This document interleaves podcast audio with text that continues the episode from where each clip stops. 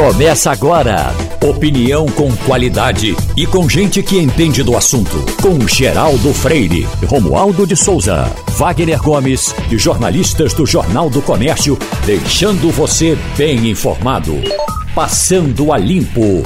Eita, começa o Passando a Limpo. Tem direto de Brasília, Romualdo de Souza, tem Ivanildo Sampaio e tem Wagner Gomes na bancada de hoje.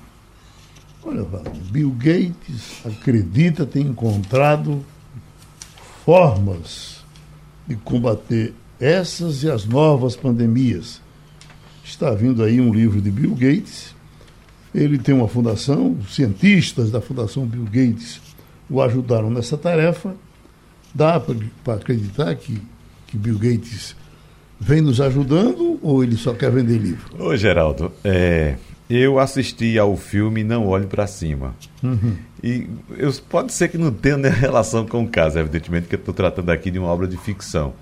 Mas quem assistiu aquele filme fica desconfiado quando, quando aparece um grande empresário do setor de tecnologia é, com, uma, com uma solução assim de uhum. repente, né? Apareceu. Mas você reconhece que ele sempre foi um cara envolvido nessa Sim, claro, né? claro. Preocupado claro. com isso desde há muito tempo. Inclusive aquele negócio de, de ir para a África pobre, de criar um, um, um cagador diferente. Pra, é. Não é porque o pessoal cagava em pé, feito boi, né? É, é, exatamente. Uhum. É, mas vamos, vamos acompanhar, né? Vamos esperar é. o livro dele ser de fato lançado. Vai ser lançado essa semana, não é isso? É, deixa eu ver aqui. Tá Acho que é, é, de hoje para amanhã, alguma coisa a assim. A meta é acabar com as pandemias. Uhum. Uh, acredita, acredita, ele. Uhum. Ambiciosa? Não, a meta é ambiciosa. Mas os avanços com as vacinas e o conhecimento adquirido sobre a doença uh, deve fornecer os passos necessários para proteger a população no futuro. Uhum. E o livro uh, vai ser lançado. Bom, para ser, deve estar chegando no Brasil no mês que vem. É, é preciso inicialmente, Geraldo, fazer com que a população global no mundo inteiro confie na ciência. Uhum. Que o avanço da pandemia que temos no mundo todo é devido, evidentemente, a uma parcela da população que não acredita na ciência, que não segue as determinações, as orientações, melhor dizendo, que não acredita em vacina. Então, enquanto a gente tiver uma parte da população global que esteja descrente da ciência, a gente vai ter dificuldade em implementar qualquer outra ação com base na ciência, visando acabar com esses problemas. Ivanildo Sampaio, você acredita em Bill Gates? Acredito na ciência, Geraldo. Uhum. É, no entanto, eu sou um homem preocupado. Eu li há pouco tempo, uns três ou quatro meses atrás, um ensaio sobre a ameaça de zoonoses, principalmente na região amazônica. O homem tem, continua é, devastando a floresta e trazendo para o meio urbano algum tipo de vírus que não existiam. Então a gente precisa ter cuidado com isso, porque foi assim que apareceu a, a, essa Covid que está aí matando todo mundo. É, agora é bom que Mas eu acho que a ciência, é, a ciência é, caminha. É. Uhum. Caminha e vai encontrar caminhos para a gente se livrar de tantos perigos que tem pela frente. Eu, eu, eu, eu quando pergunto, eu pergunto assim, você acredita nas boas intenções de Bill Gates, o fato dele ser um homem dos mais ricos do mundo, uh, seria faria isso com interesse pelas pessoas ou seria um interesse pessoal? Acho que é, é, é Veja bem, Geraldo, eu acho, eu acho, que ele não tem por que é, é, mentir. O cara não precisa mais de dinheiro, não precisa mais de conforto, não precisa de mais nada. Uhum. Porque ele precisa estar em paz com a sua consciência e fazer um pouco de bem à humanidade. É, e para o bem. Ele, tá, ele, é sincero. E para uhum. o bem das empresas dele, o que ele precisa mesmo é de credibilidade. Que no momento que ele perder a credibilidade, ele perde as empresas e perde toda a fortuna que ele construiu. Uhum. Então ele precisa muito de credibilidade. Ainda precisa dar de fato um ponto uh, para Bill Gates e vamos aguardar o que é que ele tem a dizer. É bom é? dizer, Wagner, que logo no começo da pandemia uh, uh, fizeram fakes da pior qualidade envolvendo Bill Gates. Uhum.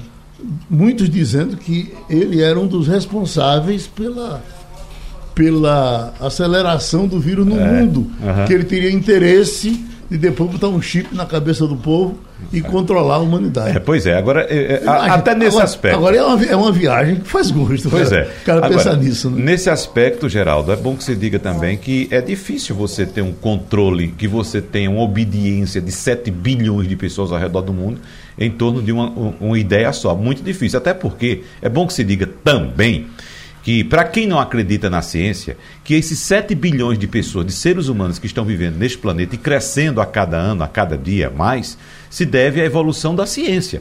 Se não fosse a ciência, Geraldo, nós não estaríamos aqui. Eu, você, quem está nos ouvindo, não estaria aqui, né? porque a gente não teria tomado os medicamentos, as vacinas que foram desenvolvidas há, há, há alguns séculos para que a gente pudesse estar aqui neste momento combatendo esses micro-organismos que são naturais deste planeta e que vão agir sempre dessa forma, historicamente vão agir assim para sempre. É bom que se diga também que o planeta Terra, é bom que a gente entenda que o planeta Terra é um ser vivo é um ser vivo e ele vai viver, vai passar a sua existência toda nessa luta contra, inclusive, o que eu considero que é o maior vírus desse planeta. Você sabe qual é o maior vírus desse planeta? Diga. No meu entendimento, nós, seres humanos. Romualdo de Souza. Olha, Geraldo, não é porque o Bill Gates é rico ou pobre que eu deixaria de acreditar nele.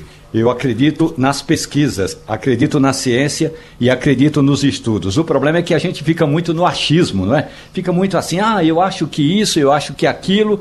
Eu já passei da fase de achar que só pelo fato do cara ser é, ziliardário, ter dinheiro que não sabe onde colocar, ele não é, é, ele não é mal. Não, a questão da maldade não está exatamente aí. Conheço muita gente pobre que não tem nem onde cair morto, que é, da mesma forma causa espantos. Que não tem coração, né, Romualdo? E, e pessoas. É, é não tem coração, não tem é, é, compaixão com as pessoas. Uhum. Se você tem recursos, até mesmo é, para abater, deduzir. no imposto de renda e investe na área de ciência, de tecnologia, de pesquisa, de melhoria da qualidade de vida, isso para mim é muito importante. Escute, falar em coração, Romualdo a, a, o Supremo aprovou com relativa facilidade eh, a questão das federações de partidos. Eu estava aqui pensando, e esses donos de partidos, como é que eles, como é que eles vão ficar nesse processo? Eles negociam, eles vão participar? Tem cara que só vive de partido. Vai ser assim? Geraldo, vamos juntar os, os recursos é, de um partido com outro partido, quando houver a federação. Então, na, a, a administração partidária vai continuar independente autônoma. A prestação de contas é autônoma. A federação se dá justamente para que eh, possa, no final das contas, eh, haver aí uma junção de pensamentos, de ideia e até para uma, uma dessas legendas não venha a desaparecer em função da cláusula de barreira. Hum. Agora, o que é importante dizer é que como sempre, e aí isso vale para dentro do mar, vale para dentro do Congresso Nacional, os grandes poderão engolir os pequenos. Mas a administração partidária, o presidente do partido, ainda que esteja na federação, vai ter de continuar prestando contas. E a gente sabe, é só dar uma olhada aqui em Brasília, é só dar uma passada aqui em Brasília a maioria ou boa parte das legendas, porque as legendas têm de ter uma referência eh, de CNPJ em Brasília, eh, tem casas no Lago Sul, em regiões caríssimas, uhum. eh, centros de formação em regiões caríssimas. Portanto, Geraldo, isso aí não vai reduzir, até porque o fundo eleitoral e o fundo partidário, a fiscalização é praticamente mínima. É como se fosse, em vez de um papel de pão, você bota uma nota fiscal, mas ninguém vai atrás se a nota fiscal é fria ou não. Realmente a fiscalização dos recursos, sobretudo do fundo partidário, é que precisa ser aperfeiçoada. Mas isso o Congresso não quer melhorar. Bancada evangélica, Romualdo, quer ser 30% do Congresso Nacional, diz o novo presidente. Eu lhe pergunto, a bancada religiosa, que tem amor a Deus, ela tem alguma diferença das outras ou quando chega aí tudo vira farinha do mesmo saco? Geraldo, tem a bancada evangélica, que aliás, a partir de agora, passa a ser comandada pelo deputado do DEM do Rio de Janeiro, que agora não é mais DEM, né? Sóstenes Cavalcante. Quem é Sóstenes Cavalcante? Sóstenes, ele é, é um dos é, integrantes da Igreja Assembleia de Deus Vitória em Cristo, que é do pastor Silas Malafaia. Na prática, Sóstenes vai ser, no Congresso Nacional, uma espécie de porta-voz de Malafaia. Se você acha que Malafaia tem interesses políticos, Malafaia vai ter um porta-voz lá dentro do Congresso Nacional. Uhum. A questão toda é que essa bancada ela não se reúne em torno do conceito ou do, de valores evangélicos. Ela se reúne em torno de conceitos e de valores que os evangélicos traçaram para a política, como, por exemplo, fortalecer de forma contundente possível as ações do governo do presidente Jair Bolsonaro.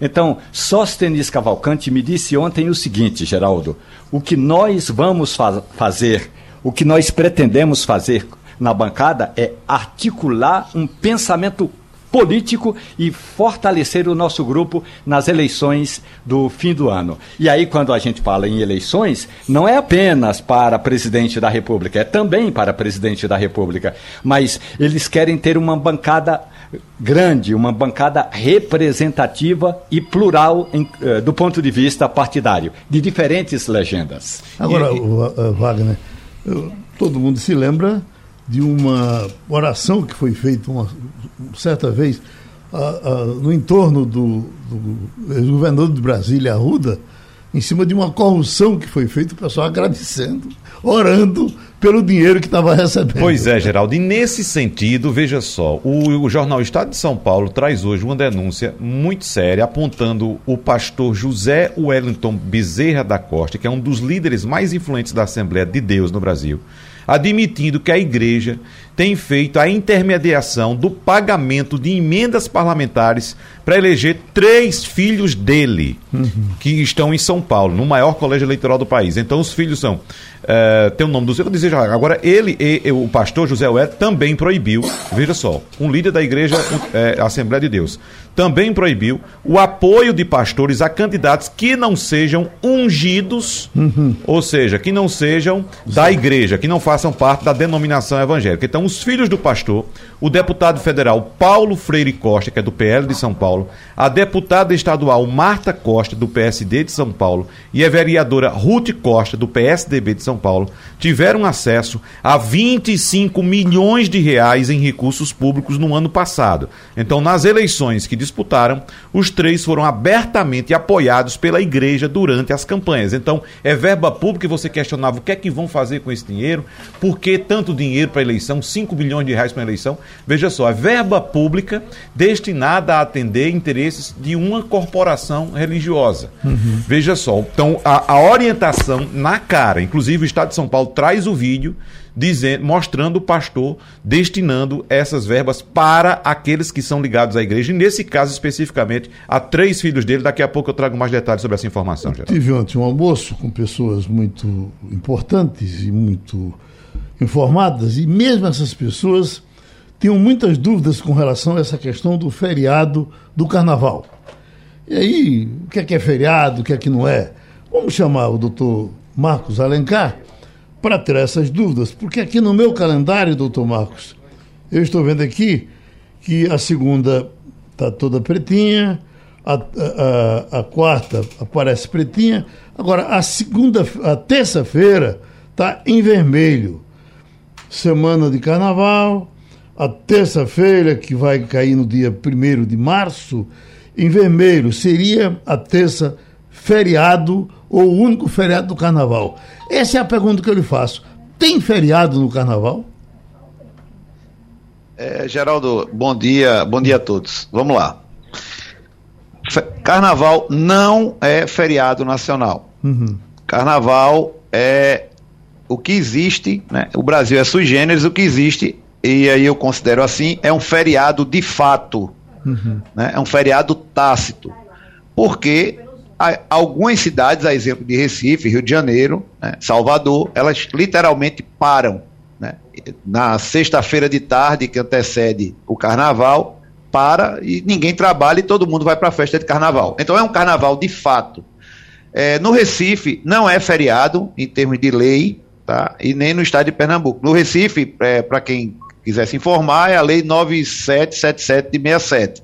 Né? Feriado nosso aqui é a Sexta Santa, São João, a padroeira Nossa Senhora do Carmo, 16 de julho, e é Nossa Senhora da Conceição em 8 de dezembro.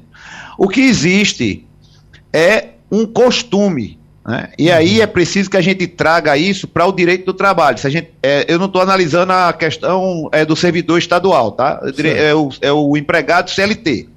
Nessa situação, o que vai valer é o costume que as empresas sempre adotaram. Se todos os anos as empresas sempre fecharam as portas, sábado, domingo, segunda, terça, até a quarta-feira de cinzas, meio-dia, isso gera, incorpora ao contrato de trabalho, gera um direito adquirido. Porém, uhum.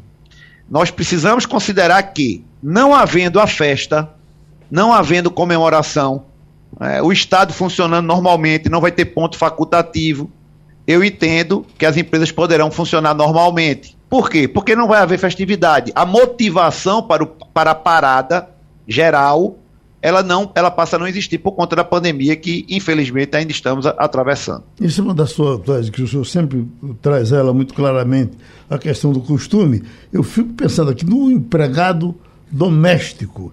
É, é comum você pegar, por exemplo, o, o, empregado doméstico aqui no Recife, alguém que tem casa, vamos dizer, em Tamandaré, libera esse empregado, vai para Tamandaré e ele vem sendo liberado há 10 anos, 12 anos, o tempo todo que trabalhou na casa. Aí, se, quando chegar agora, no próximo carnaval, se, se ele disser, não, eu agora eu não, não vou trabalhar porque eu nunca trabalhei no carnaval. Qual é o problema entre ele e o patrão dele? Recai nessa mesma, nesse mesmo critério que eu acabei de falar. Uhum. Se a família for para Tamandaré, a condição estará mantida. E aí o feriado tem que ser mantido. Tem que, porque entrou naquela condição. Mas se a família disser, eu não vou para Tamandaré porque estou com medo do contágio, vou ficar restrito em casa, e por tudo isso que está acontecendo, do governo cancelar o ponto facultativo, né, o que é que vai acontecer? A condição do ano anterior, dos 10 anos que você acabou de falar, ela passa a não existir. Uhum. Então o trabalho vai ser normal. Agora, é importante também, Geraldo, uma informação. Essa história de ponto facultativo no Brasil, eu vejo isso como uma coisa muito engraçada. Porque ponto facultativo, quando a gente vai para a definição, é um poder que os governantes têm de dar. Mas ponto facultativo quer dizer que você trabalha se você quiser. E, infelizmente, no Brasil é encarado ponto facultativo como feriado.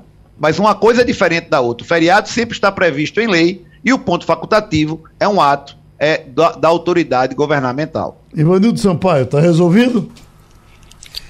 Geraldo, tá. Eu, essa questão do ponto facultativo era o que eu ia questionar. É, se é facultativo, se eu quiser ir trabalhar, eu vou. Agora, quando uhum. eu chego na porta da repartição, tá, a repartição ela está fechada. Como é que eu vou trabalhar? Uhum. Isso é realmente é uma piada que só existe no Brasil. E Brasília, Exatamente. Romualdo de Brasília. Bom, aqui tem a história do ponto facultativo é, na semana do carnaval. Segunda, terça e quarta-feira. Porque normalmente a iniciativa privada, na quarta-feira, trabalha, Marcos Alencar. Bom dia para o senhor eh, trabalha, Bom digamos, dia, a partir do meio-dia. Mas aqui é o seguinte: é uma cidade administrativa, vive-se de serviço. Então, por que ter serviço de meio-dia se os deputados não vão aparecer no Congresso Nacional? De meio-dia se os ministros não estarão em Brasília? De meio-dia se, em geral, o presidente da República está passando o carnaval fora de Brasília? Então, em geral, é segunda, terça e quarta é ponto facultativo. Aqui em Brasília, até agora, a única coisa que o governo do Distrito Federal fez foi suspender o carnaval. Então, ainda não falou sobre o ponto facultativo. E na questão da, eh, da administração federal, isso é, uma, é um ato que dependia antigamente do Ministério do Planejamento. Agora é o Ministério da Economia que baixa esse decreto. Então, até agora, ainda não está definido o que vai ser feito na semana do carnaval. Mas ponto facultativo aqui em Brasília sempre foi sinal de feriado. Ô, doutor Marcos, eu tenho um amigo que disse, olha, feriado é quando o banco fecha. Se o banco não fechar, não é feriado. Cara, eu não estou me lembrando se no carnaval normal os bancos, acho que o banco abre na segunda, né? É, é, no Banco Nobre da Pelo que eu me recordo, fecha. Não. Fecha. Essa questão do. Pelo que eu me recordo, fecha. Essa questão é tão interessante que o Romualdo falou aí de Brasília, né? Que eu digo sempre, é o costume local. Para mim, repito, carnaval é feriado, mas é um feriado de fato. Sim. Não é um feriado legal, não é feriado nacional, mas é um feriado de fato, porque a gente não pode esquecer que tudo para. E, essa, e essa questão do ponto facultativo, ela guia um pouco a iniciativa privada naquela localidade. né? Como os bancos, como você também falou.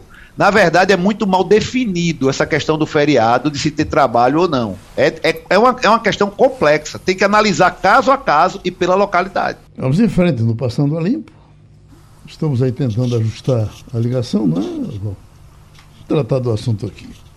Esse, essa questão, Romualdo, Ivanildo, Wagner, ah, dessa discussão tão efervescente em cima de, de nazismo que está acontecendo agora no Brasil. O tal do monarque, que foi aquele de, de anteontem, ele diz que esse cara tem, parece que 3 milhões, e- e- ou mais de 3 milhões de, de acompanhantes nas mídias sociais.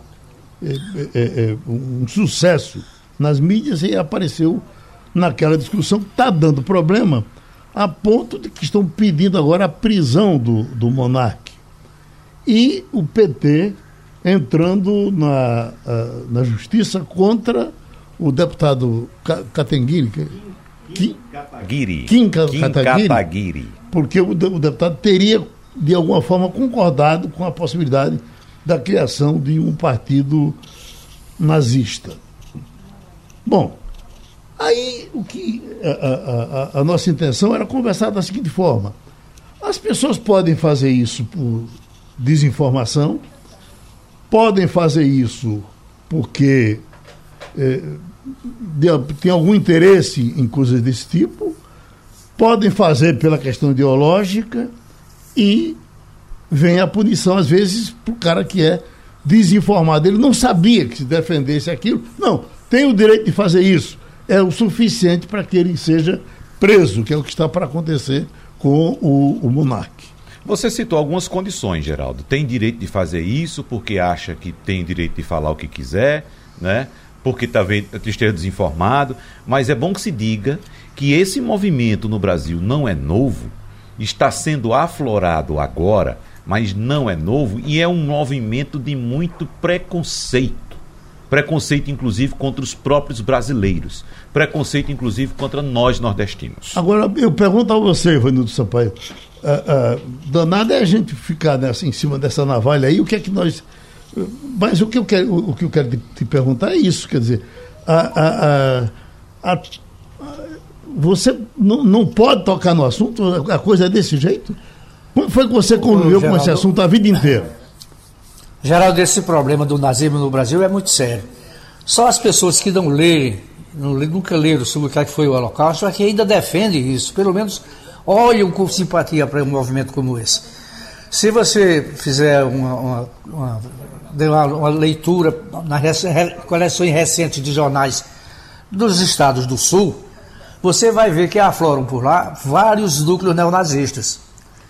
Não são de hoje, não. São cemitérios judeus que são é, é, procrastinados, não, eu diria.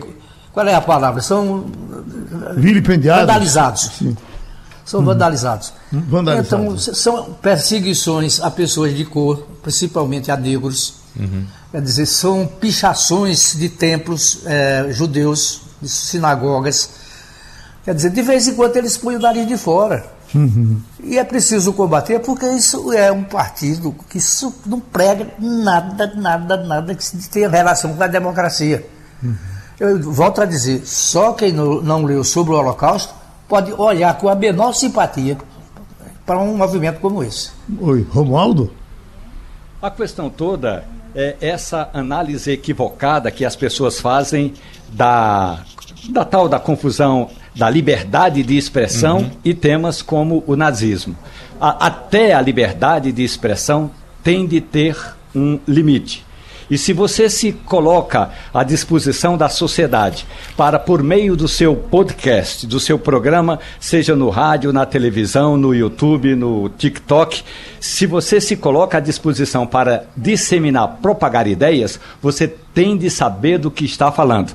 Eu não acompanho esse rapaz, absolutamente sou do tempo da, da bicicleta Caloi. Nem Monarca eu gostava. Mas do ponto de vista do conceito que foi divulgado, é o seguinte: não tem fundamento ideológico você imaginar que isso seja liberdade de expressão. Uma coisa é o historiador narrar, contar a história de como surgiu o nazismo. Qual era o conceito do nazismo? Aí o historiador conta, o conceito do nazismo era esse, eles queriam uma raça pura e quem não fosse dessa raça pura, aí seria exterminado. Isso é o conceito. A outra coisa é você achar que, ah, mas em função da liberdade do cidadão, você pode criar um sindicato, uma associação, um partido político. Ora, aí realmente é, houve uma. É, alguém pulou o corguinho da tal da liberdade de expressão. Isso não é liberdade de expressão, é disseminar a propaganda do ódio. Só para fechar, Geraldo, rapidinho, defender o nazismo não é liberdade de expressão. Quem defende o nazismo desrespeita a memória das vítimas e dos sobreviventes desse regime e ignora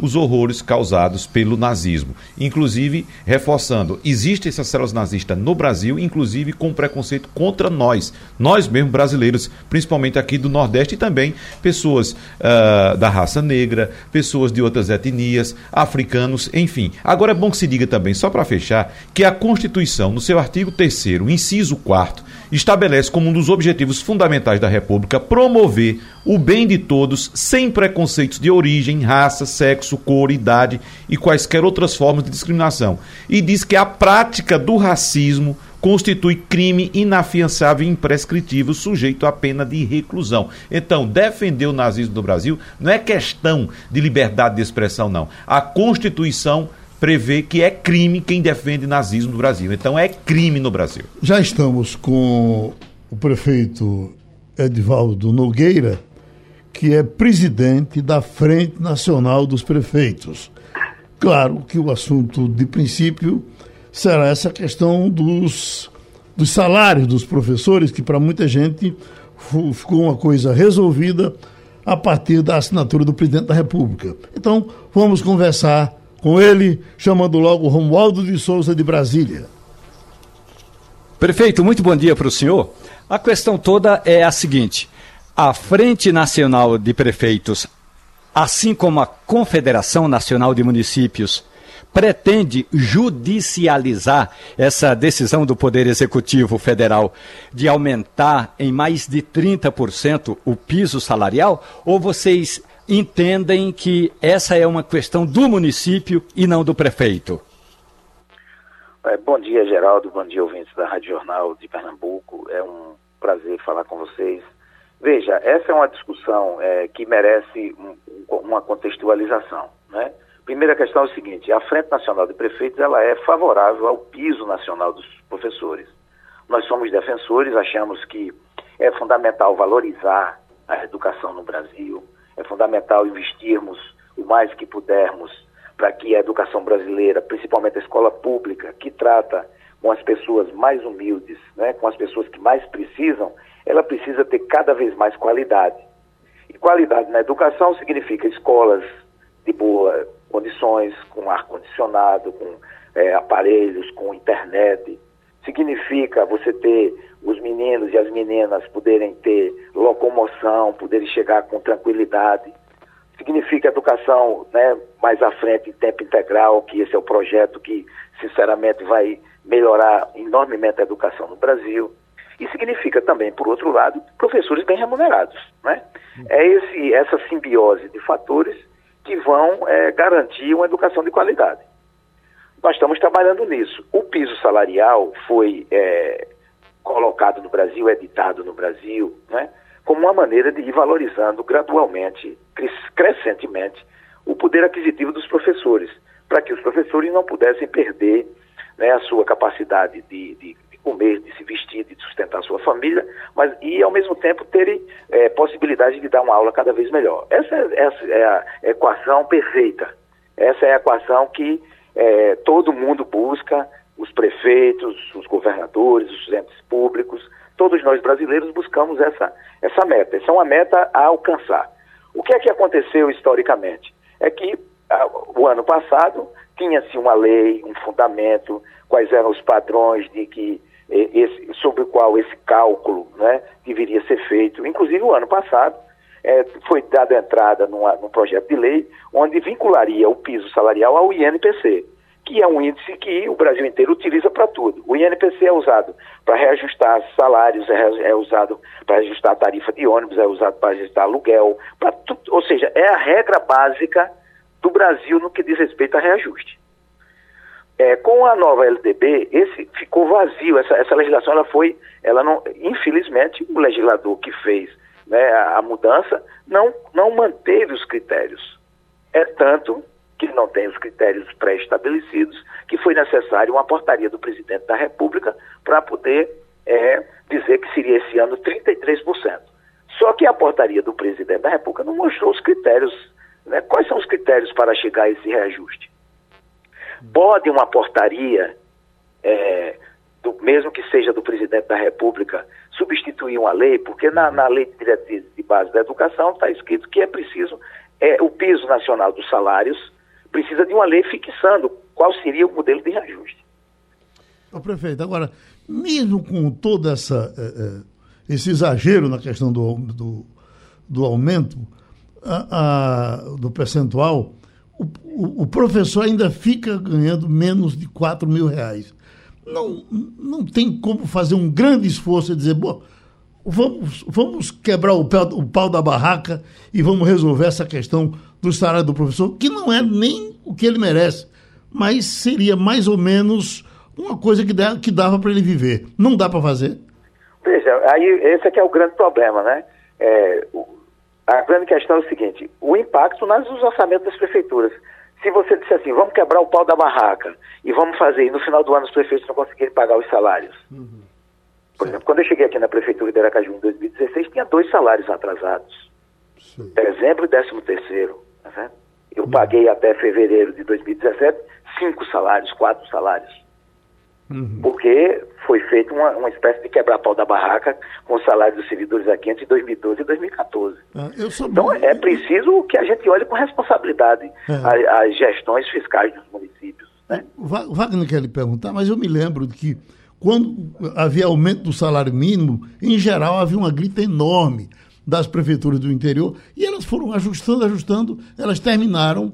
Hoje não tem mais essa grita. Eu não sei se eles estão conseguindo pagar um salário mínimo normal em todo canto mas aquela grita que a gente tinha no começo, ela terminou acabando num certo momento. Pois não, Wagner? Essa é uma das questões, né, Geraldo? Agora, a prefeita Edivaldo Nogueira, existe já um, um, parecer jurídico sobre o assunto que está sendo elaborado ainda, não está pronto, está sendo elaborado e deve ser apresentado na próxima semana aos senhores dirigentes da Frente Nacional dos Prefeitos, porque os senhores questionam se decisões como essa podem ser tomadas a partir de uma portaria os senhores entendem que um, um, um, novo arranjo normativo deveria ser tomado a partir de uma lei que substitua a lei anterior do piso. Então, me parece que está aqui o ponto de partida para o, o questionamento jurídico dessa decisão do, do Palácio do Planalto. Agora, como o geral estava tocando na questão uh, econômica, na questão de recursos, de fato, não existe possibilidade de haver um rearranjo econômico nas prefeituras para o pagamento desse piso? Veja, é, é isso que nós estamos buscando. Né? Ao mesmo tempo que nós estamos questionando, cada prefeito está buscando a, a, sua fórmula de cumprir, né? porque nós temos compromisso com a educação, então é, nós vamos buscar cumprir. Já tem também uma, uma decisão do STJ né? que diz o seguinte, que a, a, o piso salarial só deve é, é ser é, fixado na, na fase inicial, nas primeiras letras. Isso aí pode ser feito, vai. Se não tiver jeito, se ficar, é, digamos assim, sem é, esse vazio de legislação, obviamente que os prefeitos vão ter que cumprir. Então vai cumprir na primeira letra. Então vai, vai, vai os, os 3 mil, né? que está previsto vai ser, vai ser colocado, só que o que é que vai acontecer como consequência disso? Um achatamento na carreira. Uhum. Porque não, esse, esses 33% o, o, já tem legislação é, clara, absoluta, né, já, já fixada pelo STJ, que não pode incidir sobre toda a carreira. Nenhuma prefeitura vai dar o 33 em toda a carreira. Porque se der isso, nenhuma prefeitura pode fazer. Uhum. Né? Então vai, vai, vai, vai ter é, essa, essa possibilidade, que inclusive alguns prefeitos já estão fazendo, prefeitos que têm seus dissídios coletivos agora no mês de fevereiro e março. Né? O prefeito de São Luís, Eduardo Brade, já fez isso, ou seja, ele deu no primeiro nível e no restante vai discutir ainda como é que vai ficar é, na, no restante da carreira. Outros prefeitos já fizeram. Então, é, essa é a, grande, é a grande questão, porque o Brasil é uma, é uma realidade muito diferenciada do ponto de vista municipal. Né? Tem cidades que arrecadam recursos de IPTU, de ISS, né? que são as cidades maiores, tem cidades que vivem exclusivamente do fundo de participação dos municípios. Então, você imagina o que é uma regra nacional para cidades tão diferentes, para realidades tão distintas. Né? Então, essa que é a grande questão. O Brasil precisa ser, é, sem, é, de maneira muito séria, nós, todos nós temos que sentar na mesa. Essa decisão do governo federal devia ter sido compartilhada com estados, com municípios, entendeu? Olhando a realidade, olhando o impacto disso no Brasil, o impacto disso, né?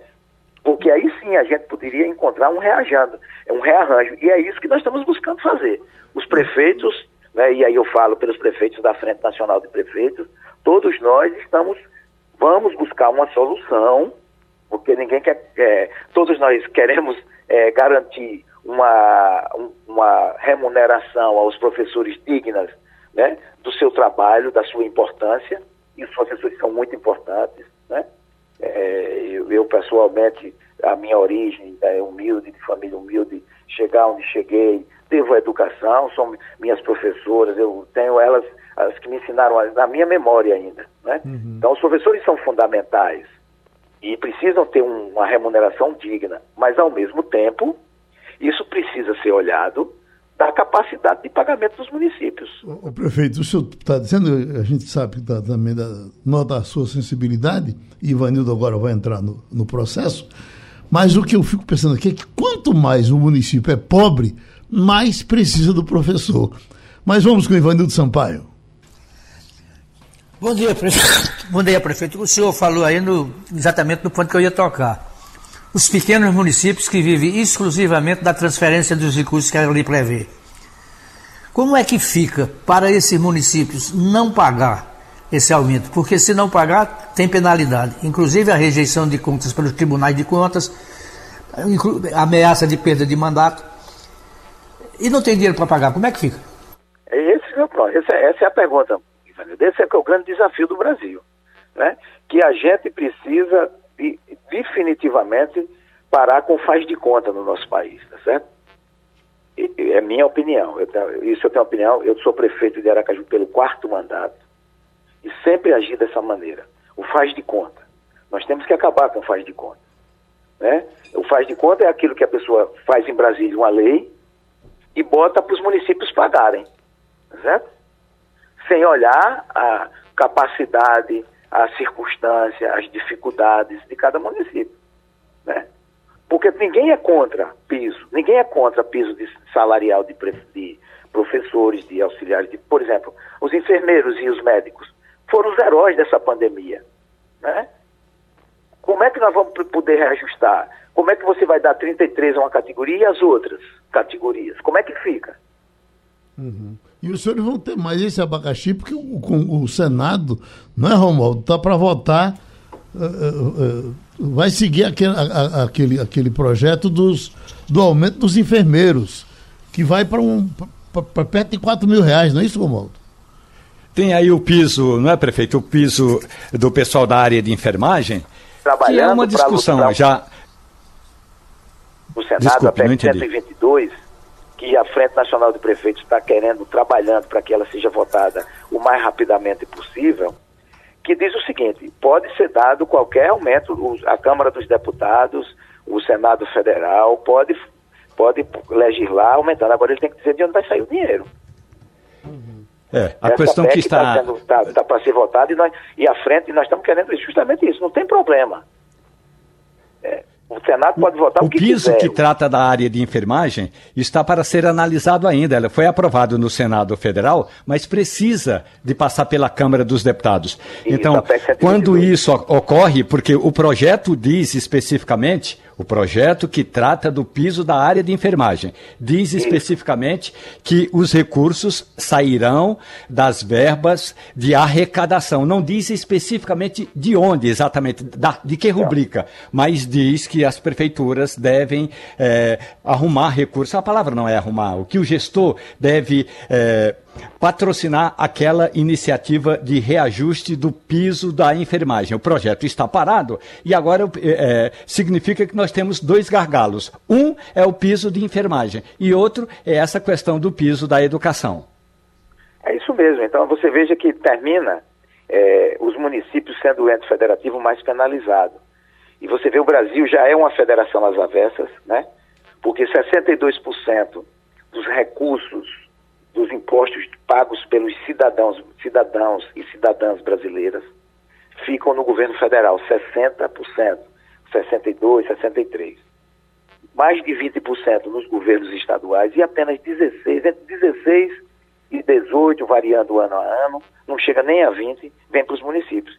E os municípios é quem fica com toda a carga, porque são os municípios onde o cidadão mora, onde o cidadão reside, onde o cidadão tem a sua vida. Então, por exemplo, o transporte coletivo é uma questão, uma prerrogativa municipal. A saúde, basicamente a, a saúde básica, o grosso da saúde é municipalizada. A assistência social é municipalizada. A única coisa que é do governo federal de recurso é o Bolsa Família. O, o, o Auxílio Brasil agora mudou de nome. Agora, enquanto isso, o governo federal está comemorando, festejando, teve inclusive a palavra do ministro da Educação em, em, rede nacional, se vangloriando de ter dado esse aumento, né? É? Eu não ouvi, desculpem. Eu digo, você tem o governo federal se vangloriando de ter dado esse aumento. Todos nós ficamos pensando que o governo federal entraria para subsidiar, subsidiar de alguma forma. Não, não entra, porque veja, o recurso federal que vem para as prefeituras vem através do Fundeb. E aqui, no caso, aí eu falo por Aracaju, certo? 80% do recurso que vem do Fundeb já é para pagar folha de pagamento, já é para o salário dos, dos professores. Uhum. Qualquer aumento que for dado vai ter que entrar com recursos próprios na, na chamada fonte 00 ou fonte 500, que é o que atualmente está sendo feito, ou seja, com recursos próprios da prefeitura. Esse aumento do piso salarial o, grande parte do impacto dele vai ser nos recursos próprios das prefeituras. Uhum. Não é, porque o que o governo transfere pelo Fundeb, isso já está comprometido. No caso aqui, 80%, quase 85%. Tem municípios, os menores municípios, eles estão comprometendo 90%. Alguns municípios já comprometem 100% do Fundeb com salários. Tá bom, prefeito. Então, Bom, a gente lhe abraça, a gente sabe o abacaxi que o senhor está enfrentando. Eu só lhe pergunto, pro Aracaju, eh, eh, esse mês, eh, paga o salário com o aumento ou o senhor vai para a justiça? O que, é que o senhor vai fazer? Não, veja, no nosso caso aqui, nosso dissídio aqui é em abril, né? Uhum. Se, ah, então a gente vai em abril fazer o dissídio e, se, e, e vai pagar, nós vamos ter que pagar o, o vamos dizer assim, o piso. Eu, uhum. eu não vou deixar de pagar o piso. Obviamente, isso é uma responsabilidade que eu vou assumir, eu tenho essa responsabilidade. Né? Então, se em, em, abril, quando a gente definir né, o nosso dissídio coletivo, você paga retroativo a janeiro. Uhum. Esse é, é, o, é o cálculo que tem que ser feito. Pronto, prefeito. A gente agradece a participação. A gente ouviu aqui no Passando a Limpo o prefeito Edvaldo Nogueira, que é prefeito da cidade de Aracaju, como disse algumas vezes, e é uh, presidente da Frente Nacional dos Prefeitos. Vamos para a Europa. Agora, a participação de Antônio Martins, que vem direto de Lisboa. Ivanildo Sampaio. A conexão Portugal está feita. A gente viu é, recentemente na imprensa que Portugal tem sido vítima de ataques constantes e perigosos de hackers. Quais são os efeitos negativos desses ataques, Martins? Bem, Ivanildo, bom dia também aos ouvintes da Rádio Jornal, a toda a bancada. Essa, esses ataques eles estão acontecendo de uma maneira muito recorrente, ou pelo menos as empresas estão mais é, atentas a isso, porque muitos desses ataques às vezes as pessoas nem percebem. As empresas nem percebem. Existe muito ataque que sequer é, é detectado. O que tem havido hoje é, além do aumento da, do, repor, da, do, do repórter né, do, do ataque, de, de, de reportarem o um ataque às autoridades, tem havido também ataques focados em empresas e entidades que são muito é, visíveis, né, com muita visibilidade. Então, por exemplo, eles atacaram o ministério, é, alguns ministérios, atacaram o parlamento, mas isso deu uma certa visibilidade, mas não dá a mesma visibilidade quando se ataca, por exemplo, um meio de comunicação. Então, o que, que aconteceu? Quais são os casos que mais é, repercutiram aqui? em janeiro deste ano, eles atacaram o site da empresa melhor, o sistema da empresa que publica o jornal Expresso, que é um jornal um semanário aqui muito importante. Bem, esse semanário está até hoje, mais de um mês, tentando resolver, teve que criar uma plataforma paralela para poder divulgar seu conteúdo, e óbvio que isso repercutiu bastante. Também uh, eles atacaram outras, outras empresas de comunicação, como revistas, é, jor, outros jornais e televisões também. E a última agora, que é a penúltima, na realidade, porque teve outra de ontem para hoje, teve a da revista Visão, mas teve é, na segunda-feira o caso da Vodafone, que é uma operadora de celular aqui, e que os, os usuários ficaram 4 milhões de usuários ficaram sem acesso à sua rede. Influenciou até a, o sistema interno de segurança que usa a rede da Vodafone. Então, os bombeiros, por exemplo, ficaram sem contato né, via a rede da Vodafone. Então, isso foi muito complicado, isso tem preocupado muitas autoridades aqui, e alguns especialistas dizem que, na realidade, o que acontece com esses, esses ataques é que eles são formados por grupos, e grupos não necessariamente que estão aqui em Portugal, são grupos que estão no mundo todo, e que e, Portugal estaria sendo uma espécie de laboratório, né, de campo de teste, porque eles conseguem atuar né, aqui enfim, atingir algumas, algumas entidades, dar uma certa visibilidade para que eles sejam recrutados para algo maior, né, por, por, grupos maiores e que consigam, inclusive, fazer ataques em massa muito mais perigosos do que tem feito aqui em Portugal. Wagner. Antônio Martins, eu estou vendo aqui a informação de que existe uma empresa brasileira que está pretendendo investir no setor imobiliário 100 milhões de euros aí em Portugal, apostando na grande procura, principalmente por parte de brasileiros que pretendem continuar saindo aqui do Brasil por conta das nossas incertezas econômicas e políticas, Martins. Então, vai ficar mais fácil alugar ou até mesmo comprar um imóvel em Portugal? Bom dia, Wagner. Bom Bem, dia. essa empresa é uma empresa que está há cinco anos aqui em Portugal, empresa brasileira, mas é uma empresa que trabalha com, com, com grandes projetos financeiros. Ela não, ela não cria, na realidade, ela não constrói casas, ela financia projetos e vende automaticamente esses projetos, né? Esse, é, o, o, resultado desse projeto. Então, por exemplo, alguém quer tem um, um, um, grande espaço aqui, quer fazer um grande condomínio, mas só tem metade do dinheiro. Essa empresa entra com a outra metade banca o projeto, ajuda a bancar o projeto inicialmente e depois vende o que pode porque ela está sempre gerando dinheiro. É uma empresa mais de financeira, mais financeira do que propriamente imobiliária. Mas ela está aí apostando no mercado imobiliário com vistas ao público brasileiro. Vai ser mais fácil, talvez, é, é, comprar ou alugar casa, mas eu acho que é para um poder aquisitivo mais alto. Ele está esperando, na realidade, que essa, essa diáspora aí de uma classe média, classe média alta do Brasil, aumente ainda mais nos próximos anos, né? É, até porque a gente não tem muita perspectiva aí dos índices, dos índices econômicos e também da possibilidade política. Existe, obviamente, alguns candidatos que estão bem mais posicionados, mas o retrato de hoje, né? e a gente também não sabe o que vai acontecer amanhã. Então, diante dessa incerteza política, ele acredita que vai haver aí uma grande uma grande leva ainda de brasileiros, disse que já vinha antes, é tanto que na pandemia ele só passou três meses aí com problemas é, no negócio dele e logo depois houve a retomada. Então, mesmo nessa situação de que as pessoas tinham que ficar em casa, não podiam viajar, ele conseguiu é, ganhar dinheiro e acha que vai ganhar mais ainda. É, é impossível não falar da pandemia nessas horas, por mais que seja cansativo a gente falar sempre e a todo momento. Mas como é que vocês estão? Como é que, que a Europa está? Eu escuto poucas informações da Itália. Eh, a Itália que começou tudo, me parece que teria começado na Itália, mas hoje me parece que ela consegue conviver mais ou menos bem. Vocês aí estão convivendo bem com essa, com essa, eh, essa nova cepa? Veja, Ivanildo, uh, oh, desculpa, Geraldo. É, o que aconteceu aqui é que a Omicron chegou e, e, e pegou muita gente, uhum. né? Muita gente mesmo. Nunca tinha ouvido, conhecido tanta gente com, com Omicron. Eu mesmo peguei, minha família pegou. Pessoas que eu conheço, pessoas que trabalham comigo, é, ouvindo no ônibus, no, no, no ônibus aqui, é, as pessoas conversando umas com as outras via celular e sempre é uma notícia de que alguém pegou, ai, como é que está, e está tá se tratando, está fazendo isso. Agora, é, porque até porque o índice de contaminação dessa Ômicron é muito grande. É, não vi o desespero né, de procurar é, atendimento médico, como a gente é, viu em outras situações, né, não vi o desespero também de, de mortes. Né? Então, assim, há um, um, uma.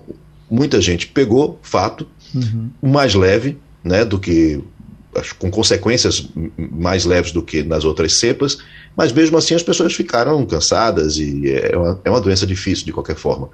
E mas de fato as lojas estavam abertas, as pessoas estavam não, não tinha controle de, de mais no, já tinha caído esse controle de, da quantidade de pessoas que tinham que entrar na loja, não podia, por exemplo, em, de acordo com o metro quadrado, algumas lojas não podiam ter mais do que nove pessoas. Não, pode entrar agora à vontade, as pessoas estão usando máscara, o índice de, de vacinação estava muito, tá muito alto aqui, então houve um, um certo relaxamento das regras.